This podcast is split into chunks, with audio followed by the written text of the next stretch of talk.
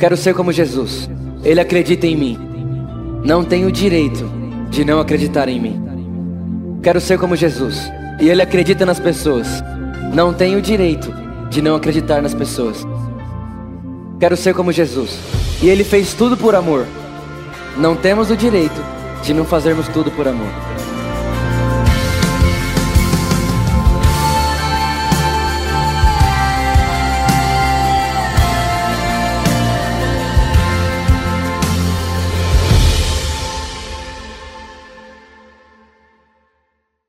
Amém. É, eu quero aqui rapidinho falar com vocês cinco características de uma mentalidade de Canaã. É, talvez para alguém aqui isso vai ser muito novo para alguém e talvez para alguém aqui vai ser como colocar uma lanterna numa, numa algo que tinha dentro de você que você não sabia direito o que era e você falava, cara, eu sinto alguma coisa, mas é, praticamente todas as vezes que eu falo a respeito disso em algum lugar na nossa nação, alguém chega em mim e fala depois, Vitor, parece que você acabou de colocar para fora aquilo que tinha dentro de mim e eu não sabia explicar. Então eu quero, com cinco características, dizer para você como que se pensa em Canaã. Então se você, não sei se você sabe, mas tem até uma, uma estatística que diz que quem anota o culto é salvo mais rápido. Então, assim, se eu sou você, eu anoto essas cinco características. A primeira dela, a primeira delas é que Deus é feliz. Deus é feliz. Eu queria que você repetisse comigo isso. Deus é feliz. Deus, não está bravo. Deus não está irado. Deus não está esperando eu errar. Deus está satisfeito em Jesus. 1 Timóteo capítulo 1, o apóstolo Paulo está escrevendo uma carta para Timóteo e fala assim: Eu sou muito feliz, porque Deus me deu a oportunidade de ser um pregador do Deus feliz. Tem muita gente até hoje que ainda acha que Deus está bravo. Tem muita gente até hoje que ainda acha que Deus está bravo, afinal de contas, que Deus bom que é esse que me deixa aqui no Egito, onde um faraó manda em mim. No Egito, o faraó manda em você. Na travessia, a necessidade manda em você. Em Canaã, você manda na terra. Vou repetir porque. No Egito, quem manda em você é Faraó. O Faraó fala, todo mundo obedece. Na travessia, quem manda em você é necessidade. Você precisa do pão nosso de cada dia amanhã, porque você não tem nada para você, porque se você guardar, apodrece. Mas em Canaã, a Bíblia diz que eu ponho a mão e abençoado será. Em Canaã, a Bíblia diz que eu não tenho só para mim, eu tenho para mim e para os filhos dos meus filhos. Em Canaã, a Bíblia diz que Deus me abençoa dez gerações. Então repara, aqui eu tenho que ouvir Faraó, aqui eu preciso do necessário e aqui eu falo com a terra e a terra obedece à minha fé.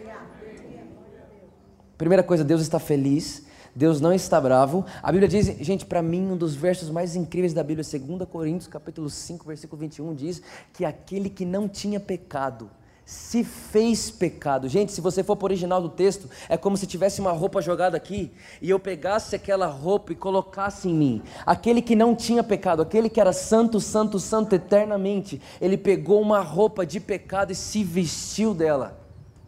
Para que em nós, ó, nossa, muito bom, gente.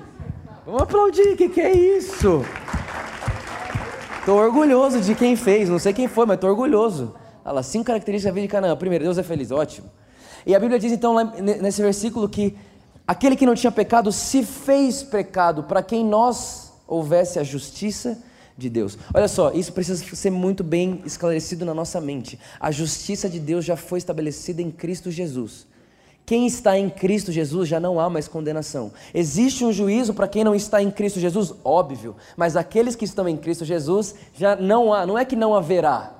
Não há agora. Gente, esperança é para amanhã, fé é para hoje. A Bíblia não diz que a salvação é amanhã. Por isso, salvação do mundo não é para amanhã. A Bíblia diz que o dia da salvação se chama hoje. Eu acredito no mundo salvo agora. Porque Deus está satisfeito em sua justiça em Cristo Jesus. Amém? Então fala comigo de novo, Deus é feliz.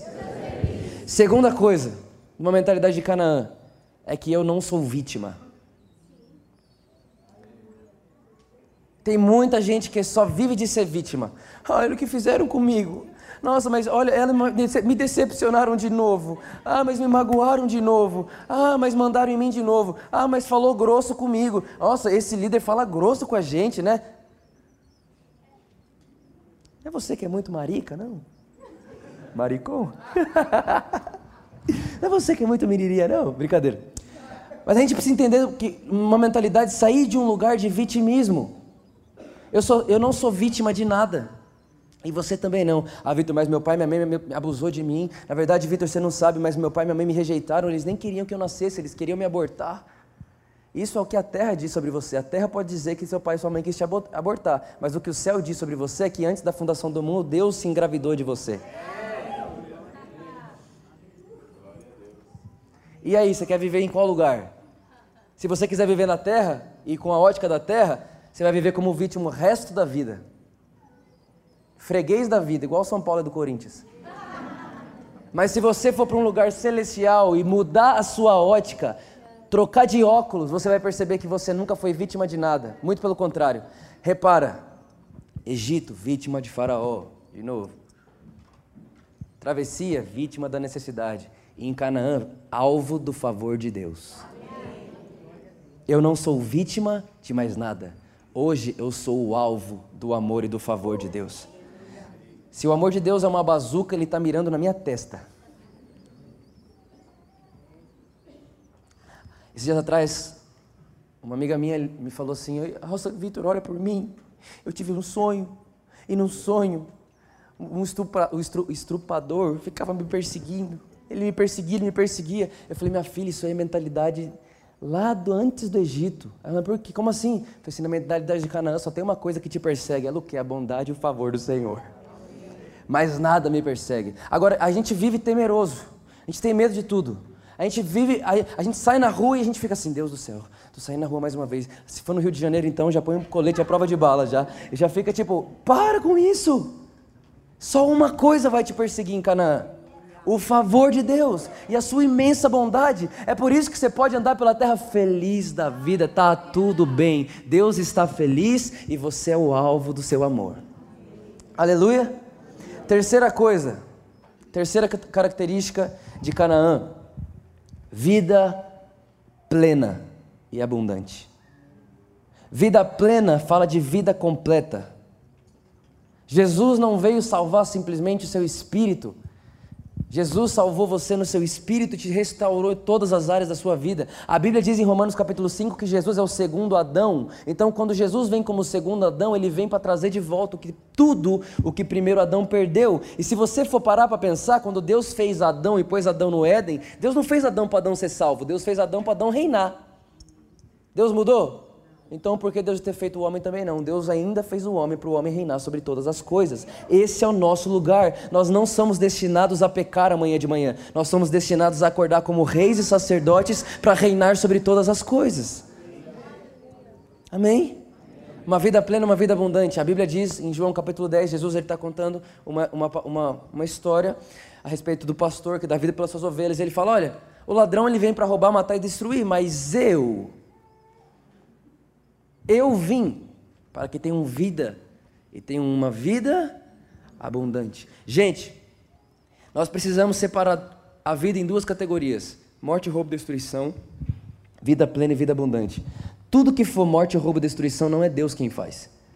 Ah, mas Vitor, Deus está no controle. De morte, roubo destruição, não. Deus é um Deus de vida vida plena e vida abundante. Jesus é a teologia perfeita. Por isso, tudo que você pensa sobre Deus que não está em Jesus, a gente rasga e joga fora. Jesus é a perfeita vontade de Deus em ação. Colossenses capítulo 1, versículo 15 diz que ele é a imagem do Deus invisível. João capítulo 1, versículo 18 que ninguém jamais viu a Deus, mas o Filho que está no seio do Pai o revelou. E 1 João capítulo 4, versículo 8 diz que Deus é amor. Se Deus é amor, Deus é, não tem, Deus é amor. E Jesus é a imagem do Deus invisível. Significa que Jesus é a encarnação do amor, que diz João 1:18 que ninguém jamais viu a Deus, mas o Filho o revelou. Significa que quando Jesus vem para a terra, ele vem para mostrar uma coisa só: Deus não tem amor. Ele se tornou amor. Ele é o próprio amor e tudo que ele faz flui de quem ele é. E Deus é amor. Amém? Amém. Então, primeira coisa, Deus está feliz. Segunda coisa, não sou vítima. Terceira coisa, uma vida, terceira coisa, uma vida plena e abundante. A quarta coisa, Deus não vai fazer. Fala para quem está do seu lado assim, infelizmente. Deus não vai fazer. Repara, no Egito, eles tinham uma promessa: Deus vai nos tirar daqui. Deus disse que nos tiraria daqui para Abraão, então ele vai nos tirar, Deus vai nos tirar. Aí ele sai do Egito, vai para a travessia. Na travessia, Deus vai nos tirar daqui. Deus vai nos tirar desse lugar e Deus vai nos colocar num lugar é, onde Ele nos prometeu, a terra queimando leite e mel. Só que em Canaã, Deus não vai fazer mais. Em Canaã, eu já me tornei o que Deus faria. Em Canaã, eu já estou no que Deus iria fazer. Eu queria dizer para você uma coisa. Quando Jesus diz naquela cruz, está consumado, Ele está realmente dizendo que está consumado. Não existe mais nada que Deus vai fazer. Ele já fez todas as coisas em Cristo Jesus. Tudo já está feito, tudo já está finalizado, então Deus não vai fazer, Deus já fez. Isso é viver pela fé. Se você quer viver, aprender mais sobre a fé, toda quarta-feira às 8 horas da noite também nós estamos nós estamos tendo um, um, um intensivão de fé aqui na igreja. Essa, essa quarta-feira é, eu, vou estar, eu vou estar ministrando um pouco a respeito disso. A fé no lugar certo. Nós precisamos aprender a viver pela fé. A Bíblia diz que é, sem fé é impossível. Não é que é difícil, não é que é quase impossível, é impossível sem fé agradar a Deus. Então, é, é uma vida de fé, de que por mais que eu não veja, eu já sei que Deus já fez, tudo já está feito e ponto final. Não é uma vida que você, ah, eu serei curado, eu já sou. Eu serei abençoado. Eu não, eu, eu não seria abençoado, porque eu sou a bênção. Vocês lembram de Abraão? Aquele dia que a Bíblia fala que Abraão e Ló começam, Abraão e Ló começam a prosperar tanto, mas tanto, mais tanto, mais tanto, que o texto da Bíblia diz que os pastores de Abraão começam a brigar com pastores de Ló, a ponto de Abraão olhar para Ló e falar assim: Ló, é o seguinte, faz o seguinte, olha para os dois lados, escolhe um lado para vocês. Se você for para a direita, eu vou para a esquerda. Se você for para a esquerda, eu vou para a direita. Só que, gente, Deus tinha chamado Abraão e não Ló. Então, se tinha alguém que tinha que escolher para onde ir, tinha que ser quem? Abraão. Só que quando Deus chamou Abraão, Deus falou assim: Abraão, você é a bênção. Quando Deus chamou Abraão, ele falou: Abraão, a bênção é você. Ló procurava uma terra abençoada. Abraão sabia que a bênção era ele. Então repara, quando Ló olha para um lado, a Bíblia diz que ele vê um deserto. Quando ele olha para um outro, a Bíblia diz que ele vê um jardim regado. Você acha que ele foi para onde? Para o jardim regado, é claro, porque ele andava pelo que ele via. Abraão não andava pelo que ele via, Abraão andava pelo que a palavra de Deus tinha dito. Então, aí Ló olha e fala: Abraão, mas não era você que tinha que escolher? Deus chamou você. E Abraão olha para ele e fala assim: Ló, você está querendo que a terra te abençoe. Eu não quero, porque a terra não tem nada para mim, sou eu que tenho para ela.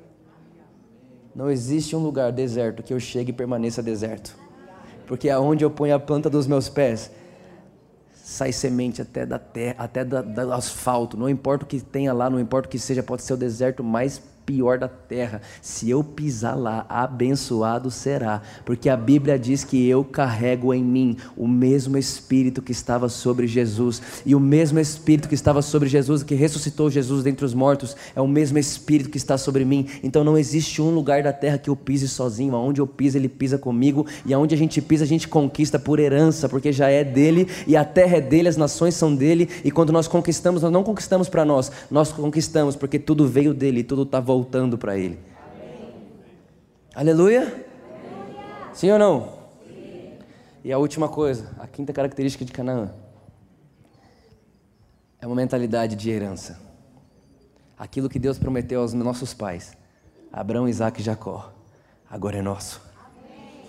Vou te dizer uma coisa, ah, isso é demais. Isso talvez seja a coisa que mais que mais me empolga. A sua herança não é a herança que Abraão Isaac e Jacó merecia como Canaã era.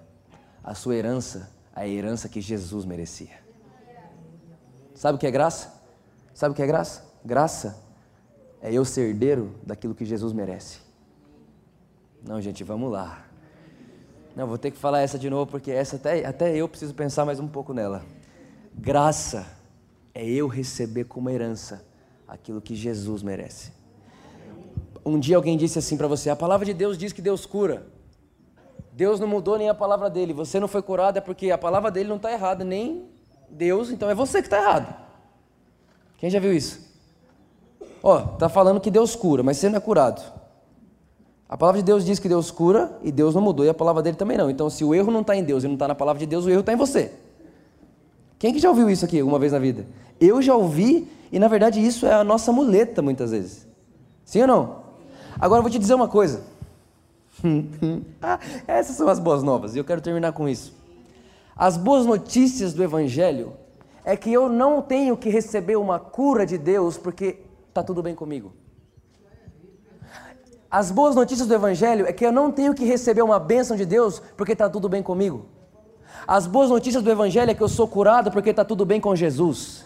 As boas notícias do Evangelho é que eu sou abençoado porque está tudo bem com Jesus. As boas notícias do Evangelho é que eu sou amado porque Deus amou Jesus. A boa notícia do Evangelho é que eu sou salvo porque Jesus está salvo. A boa notícia do Evangelho é que não é o meu mérito e o meu merecimento. Eu vivo debaixo daquilo que Jesus merece. Eu vivo debaixo da herança de Cristo. É por isso que nós somos herdeiros de Cristo e co-herdeiros com Deus. Eu tenho de Deus aquilo que Jesus merecia. Jesus merece vida, eu tenho vida. Jesus merece abundância, eu tenho abundância. Jesus merece felicidade, eu tenho felicidade, porque eu sou herdeiro daquilo que Jesus merece.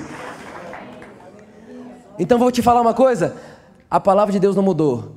Deus não mudou. Tá tudo bem com a palavra de Deus, tá tudo bem com Deus e também tá tudo bem com você por causa de Jesus. Aleluia. Não tem nada melhor do que isso. São boas notícias.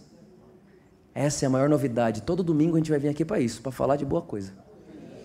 São boas notícias.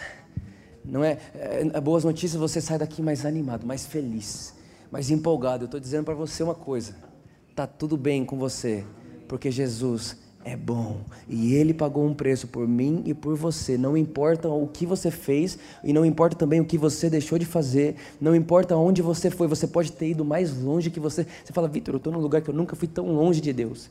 Eu estava com o Christian no Rio de Janeiro ontem. É, foi um dia muito especial, a gente estava junto lá no hotel. Ele estava me falando que tinha tem uma situação de um amigo dele que olhou para ele e disse: Cara, eu nunca senti Deus tão longe de mim. E aí o Christian olhou para ele e falou assim: Cara, Deus nunca está longe. Deus nunca está longe. Olha para quem está do seu lado e fala: Deus nunca está longe. Deus nunca está longe.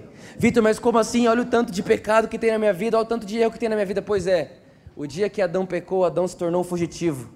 E ele se encontrou com um Deus perseguidor. Enquanto Adão fugia de Deus porque tinha pecado, Deus perseguia Adão porque a Deus amava Adão. Aí, aí, aí, aí, agora todo mundo começa a fugir de Deus. Moisés tenta fugir de Deus. José tenta fugir de Deus. Todo mundo tenta fugir de Deus porque uma hora fez besteira. Davi, Deus, eu posso subir o mais alto lugar. Ah, você está. Deus, eu posso descer o mais baixo lugar. Eu posso ir para o vale mais profundo.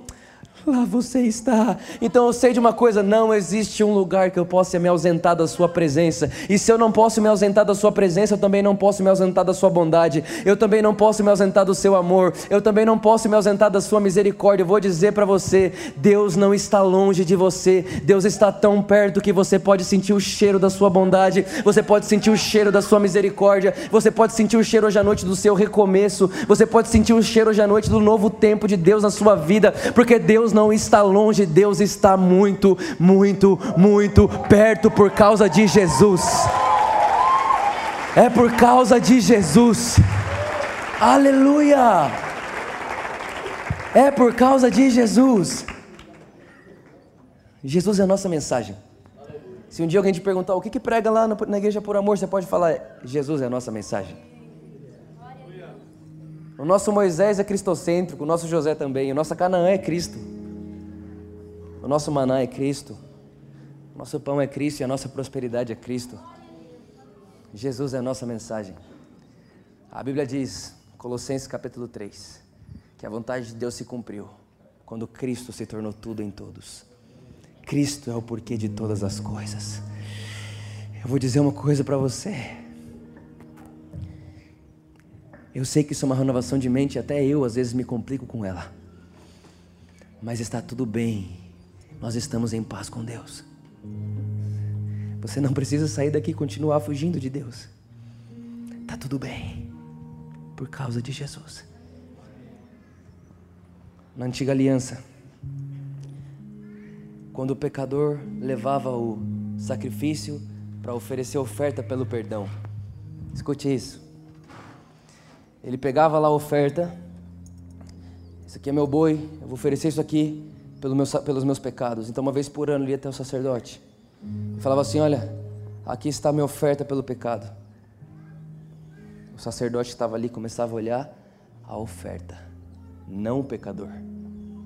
E ele olhava para a oferta, via se ela tinha defeito, via se ela tinha alguma marca, via se ela tinha algum problema. E quando ele tinha terminado de olhar toda a oferta, ele falava assim: pode ir em paz. A oferta é perfeita. Esse sacerdote é uma tipologia de Deus. E a nossa oferta se chama Jesus Cristo. Vou te dizer uma coisa: quando você se chega diante de Deus, Deus não está olhando para os seus pecados, Deus não está olhando para as suas marcas.